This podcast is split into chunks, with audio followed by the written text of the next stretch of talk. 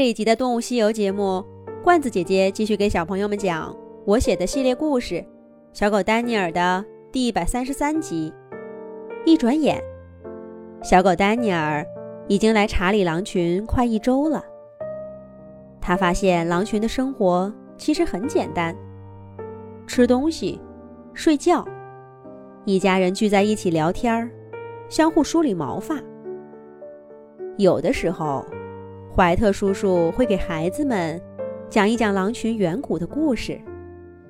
丹尼尔也了解到，查理他们的祖上大概在几万年前就来到了这片森林。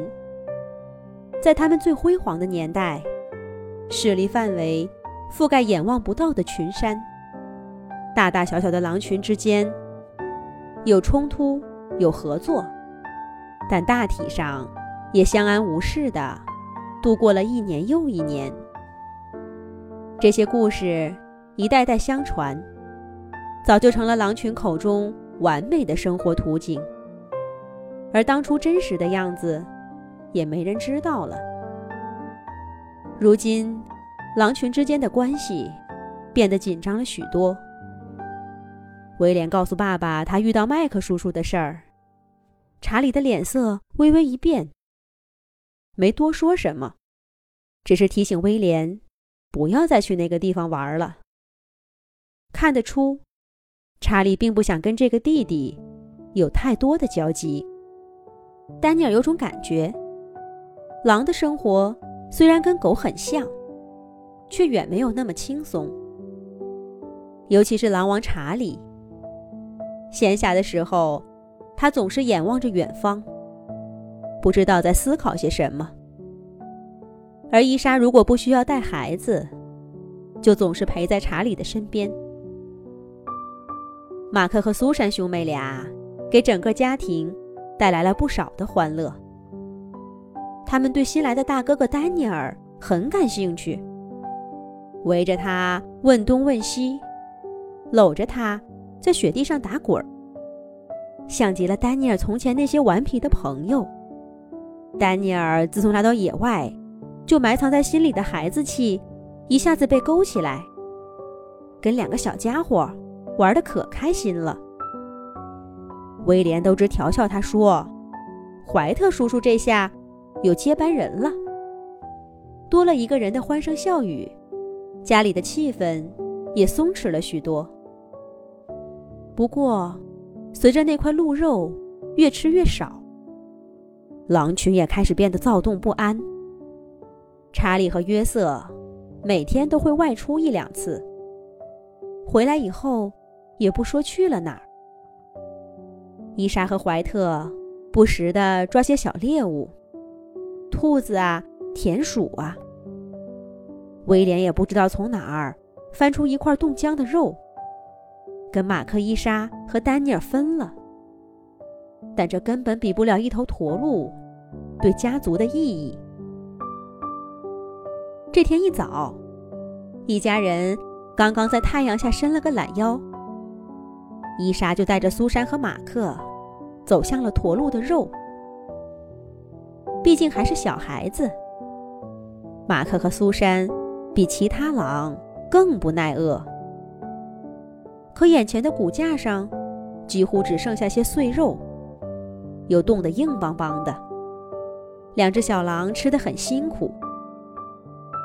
伊莎远远地看着两个孩子，一群乌鸦稀稀拉拉地从天上落下，蹲在驯鹿的骨架上，揪了几块肉吃。伊莎就好像没看见他们。这些乌鸦也愈发大胆，甚至贴在苏珊嘴边抢了一口。可狼群。却都没有反应，这不大对劲儿啊！据丹尼尔这几天的观察，查理狼群对自己的猎物十分的看重。丹尼尔刚来的那天，几只郊狼趁狼群不备，偷走了一块肉，正要逃跑，却被约瑟看见了。这只冷峻的狼像发了疯一样的狂追。到底逼得两头郊狼放下了肉，落荒而逃。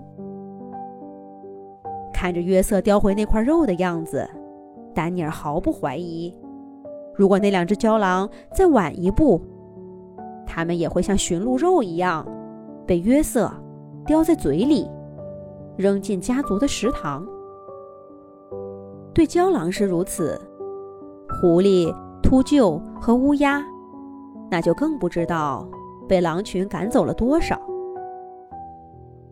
可怎么今天，大家眼看着乌鸦在自己眼皮子底下抢肉吃，又是在狼群缺少食物的时候，却谁都没有来阻拦的意思呢？难道这些乌鸦有什么来路不成？丹尼尔正在纳闷儿，乌鸦们已经快吃饱了。个头最大的一只，拍着翅膀，大摇大摆的走到伊莎的面前。嘎嘎，我们这儿有鹿群的消息，合作吗？乌鸦的声音不算大，说的话也很简单，可它带来的消息。却像寒风中的一缕春风，给查理一家大大小小七八双眼睛里吹进了希望。在哪里？伊莎立刻站起身，低头看着乌鸦。查理、怀特、约瑟，还有威廉他们几个孩子，都站在了伊莎的背后。新的狩猎。马上就要开始了，那是怎样的一段旅程呢？下一集讲。